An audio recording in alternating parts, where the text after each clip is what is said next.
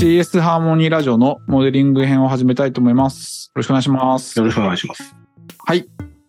今回は前回の続きからで、はい。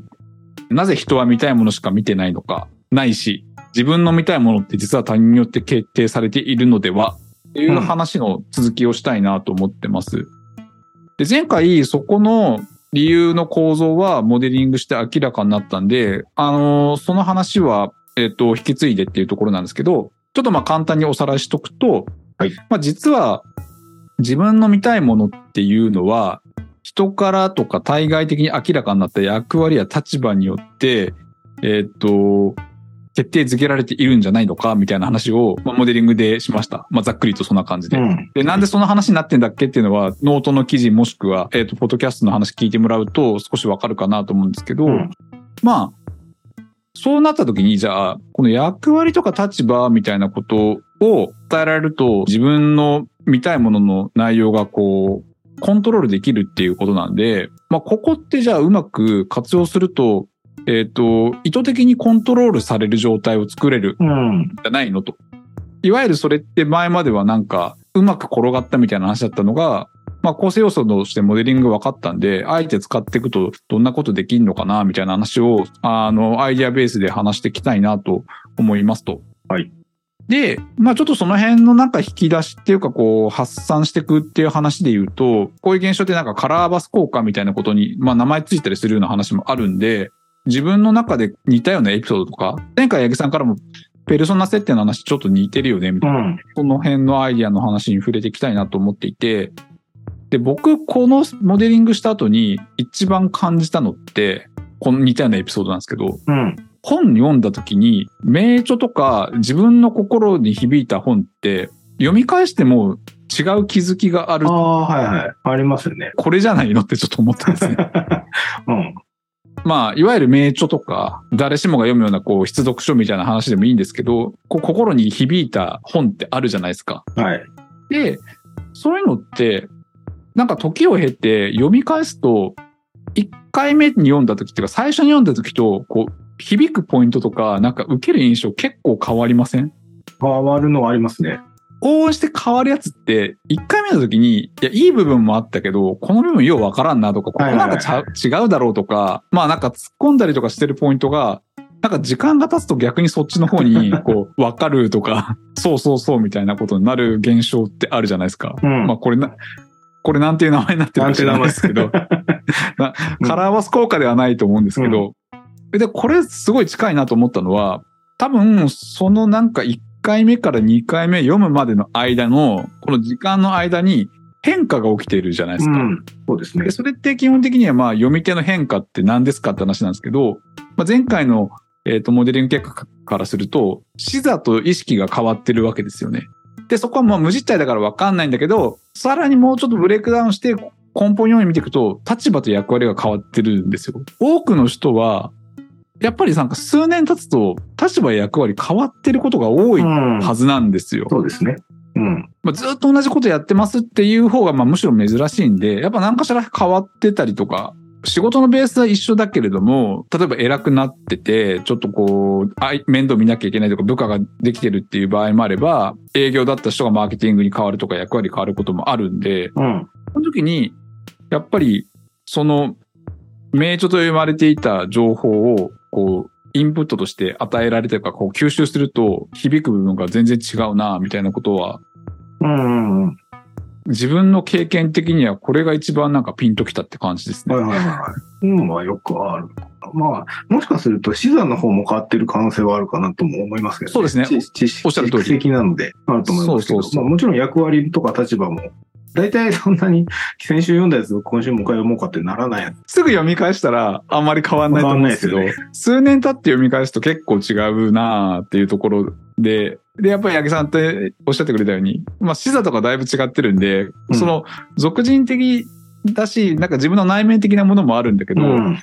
こうラベルとして貼られてるものも結構違うんで、そうですね。相手から見られてるところが違うっていうところも、まあ大きいかな、みたいな。確かに。ちょっと脱線するかもしれないああ、いい、はい、どうぞ。名著の話で言うと、この個人的に読み返した時にも別の視点がもらえるような系統の名著って言われるやつって、そもそも最初読みづらくないです。いや、むっちゃ読みづらいです。なんか、あの、よくよ良書と言われてるやつで、なんか、そう、そうなんですよ。なんか、スルメみたいな。わかりますわかります。で、多分、それって今回の話で言うと、例えば経営者の人が勧めてる本とかあるじゃないですか。論語とか、これいいっていうふうに経営者の人がこう言ってるやつとかあるじゃないですか。で、読むじゃないですか。で、なんかあんまりピンとこないやつとかもあるんですよ。うん。うん。立場違うから、そうなんだなって今になると思います。うん。で、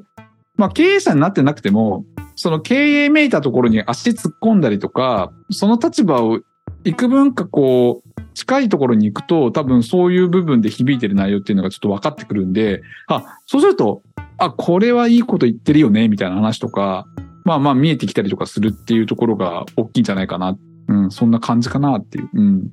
から最初分かりづらいのってうん、多分、立場役割がミスマッチしてるから、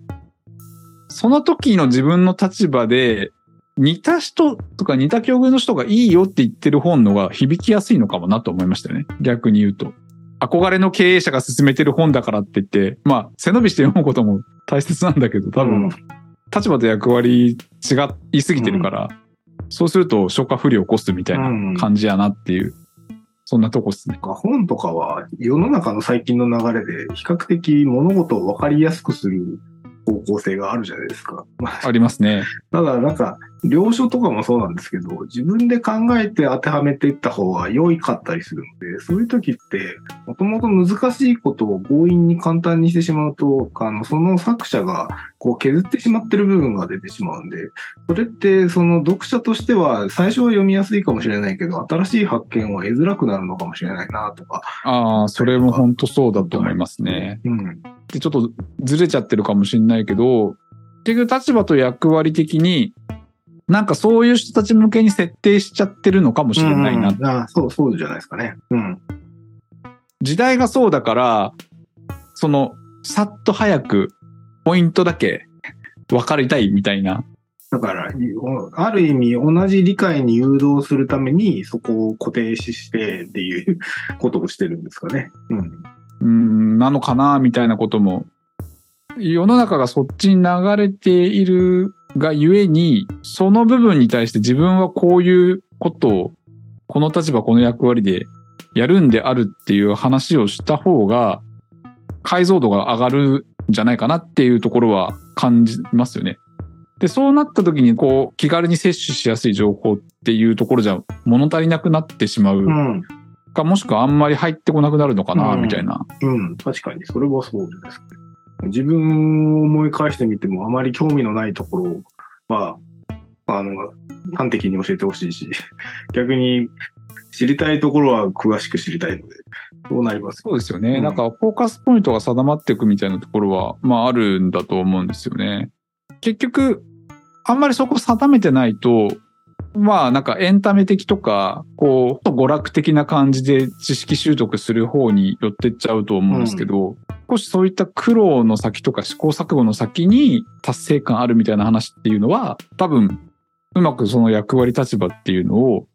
えっと、使う必要があると思ってて、うんで、ちょっとそのあたりで、じゃあどうしていくといいんだろうか、みたいな話を多分考えていくと、なんかアイデア出るかなと思ってるんですけど、うん。そのつまりなんか、自分の意識を、だから自分のいた人のところに向けるために他人をうまく使いましょうみたいな話じゃないですか。はいはいはい。ってことは他人に自分とはこういう人であるとか、こういう立場、こういう役割でやるものであるっていうことを、まあ、認めてもらえばいいっていうことだとすると、うん、SNS みたいな、ある種不特定多数の人がいる場でコミットするとか、はい、ありますよね。仕事の中の役割決めるときにもう手を挙げるとか、うんなんかそういうことっていうのが自分としてなんか望みたいインプットを得るためのハックとしては、すぐ思いつくようなところかなとは思うんですけど、あの、ダイエットしますって宣言するそうそうそうそういうやつですよね。行っちゃうと引けなくなるところはあるので、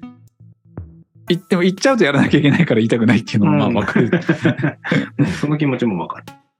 る。でもそれって結局自分の中に置いとけば、まあいいかってなるんですけど、もうやるって言っちゃえば、もうそうせざるを得ないっていうところの強制力っていうのがうまく使っていかないといけないところなん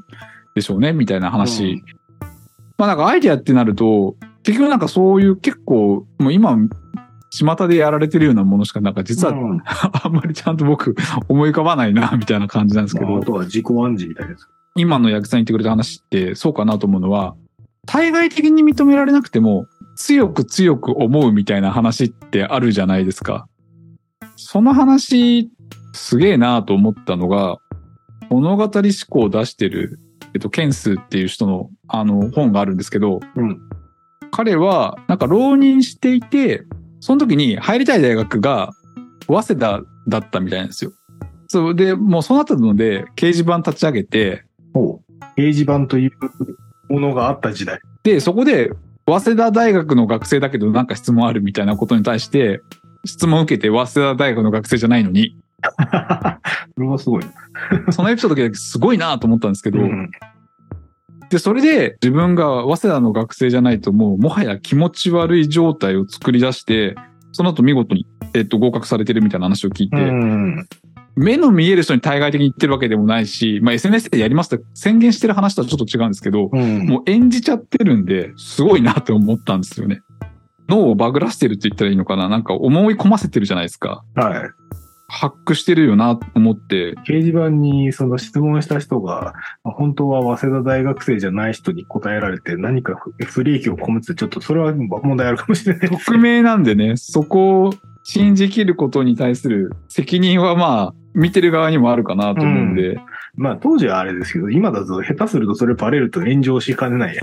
そうですね。エピソードとしては面白いエピソードは。著書を、まあ気になる方は読んでもらうと面白いなと思うんですけど、匿名とはいえ、下手なこと言えないから、やっぱみんながそういうふうに信じる状況を作るまでって言ってるんで、頑張って答えてましたみたいな。おおなるほどだから。そそれだけのなんか積み上げをうん。してるっていう、だから思い込もうっていうところって考えれるアイデアなんですけど、うん。ここまでやると思い込めるんだな、みたいな。ある種既成事実化、まあ、誰もどうもお墨付きも得てないですけど、まあ自分の中で勝手に既成事実化して、もうそうじゃないと気持ち悪い状態作ってるってうん。いうのって、すごいですよそうね。自己暗示の強いやつうん。な感じですね。これ、まあなんか習慣もちょっと近いじゃないですか。例えば、マラソンをしている人とか、レス、トレーニングしてる人がサボると気持ち悪いっていうとこまで行くと、多分もう習慣化すると強いっていうのと、ちょっと近い部分もあるかなあの心理学の方のそのゴゴールのそのアウトカムの作り方もそういう感じを取ったりしますね。なんかその例えば5年後に実現したい状態をあの前に VAK の話しましたけど、なんかそのうん。VAK のチャンネルでどういうふうに感じるかみたいなのをあの言語化して表現することで、あのそれをリアリティ持たせるみたいなあのアプローチを取ったりするやり方。まあ、それは一つ自己暗示のやり方なんですけど、うん。そういうのもちょっと近いかもしれないですね。だから、あの、既成事実の本当のやり方もあるし、頭の中でそう思えれば、まあ、か結果論頭の中でそう思えれば多分いい。そうですね。そこは多分ポイントかなと思うのが、既成事実化するって話って結局自分じゃないですか。うんだから、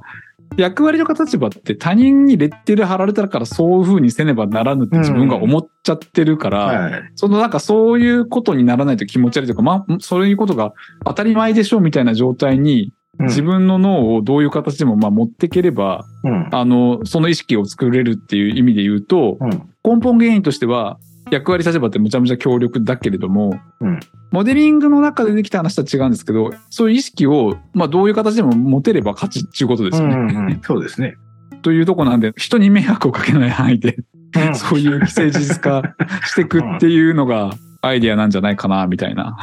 はい。そんな感じですけれども。その他他者に宣言するって退路を立ってる意味もあるし、立場を作るという意味もありますけど、簡単なのは多分自分の頭の中で思い込むところから始めていってとか、あとはリフレーミングみたいな話。えっと、ピンチになってるやつ、それはチャンスなんだって思い方を変えるみたいな やつ。なるほどなるほどなるほどそうすると多分ピンチだと思ってると、ネガティブ部分しか目いかないですけど、チャンスだと思うと、あの、ポジティブ部分に目がいくじゃないですか。今回の話。なんかそういうのも一つの考え方かなとか。だから多分その度合いの強さとかにもいくと思うんですけど、なんかこう、いろいろ切り替えてみると面白いのかなとも思いつつ、ちょっと聞いてましちょっとまとめっぽい話になっちゃうかもしれないですけど、やっぱり最終的にそういう意識持たせたら勝ちなんですけど、うん。それをなんか自分の内面だけでやりきるのっていうのはえ相当難しいんで、やっぱ外の力使わなきゃいけないよねっていう話で、思い込みのさっきの、その、ケンスーさんのその物語思考の話も思い込んでるんだけど、他者を使ってるって話かなとも思うので、うん。リフレーミングとかそういう手法と、なんかうまくそこに自分としてこう暗示をかけれるかつうん不快感のない範囲で設定できるとむちゃ強いんだろうなって感じですよね。そうですね。そ、その塩梅はちょっと難しいからわかんないけど、はい。それが一番多分強いですよね。無理なく、あ、そういう人だよね、みたいな話とかで。あ、でもそれで言うとちょっと思い出したのは、最近、うんえっ、と、僕、新しい環境とか、そういうチームに入った時に、もう割と最初に自分のキャラ固定する感じにしてるんですよね。えーっと、初めましてのチームの時ですね。そうそうです。うんあの、まあ、具体的に言うと、もう出社しないキャラにするとかそういうことですけど、ああ、そういうことですね。あこの人はこういうキャラだから、み出社しない人だなっていうふうたいにな。なんかラベル付けしていくみたいなことはあって、えっ、と別に出社しなくても困んないよねっていう、うん。まあ別にこの人は出社してもしなくても、まあいっかっていうところまで、なんか持っていくように自分も動くっていうところがあるんで、なんでしょうね。自己紹介的なところの話で割と最初にそういうイメージをうん植え付けるみたいな話っていうのも、あある種他人の目をうまく利用してるアイデアなんじゃないかな。ちょっとずつ話がなんか本筋からずれてるような気もしないでもないですけど、うん さっき言ったように意識をうまくコントロールするっていう意味だと、うんそういうことやってたりしますね。うん。うん。で割とそれが今のところうまくいってる感じですね。うんまあある意味、ロールプレイの状態。ロールになってるんですよね。まあや役割みたいな。まあ見たいものを見るっていう話からはずれてるんですけど、ちょっと、確かに。出発点からはずれてるけど、ロールプレイするっていうところのハックとしては、うん今みたいな自分がそういう役割回りだって思わせるっていうところとして、まあそんな話もありますっていう感じです。はいはい。というので、いろいろやり方を考えれるとは思うんで、うんまあ今みたいに新しい環境の時にまずは認知してもらうとかっていうのでもいいですし、匿名掲示板を立ち上げて、そこでなりきるっていうのでもうんいいと思うんで。はい。ということで、今回以上としたいと思います。はい。ありがとうございます。ありがとうございます。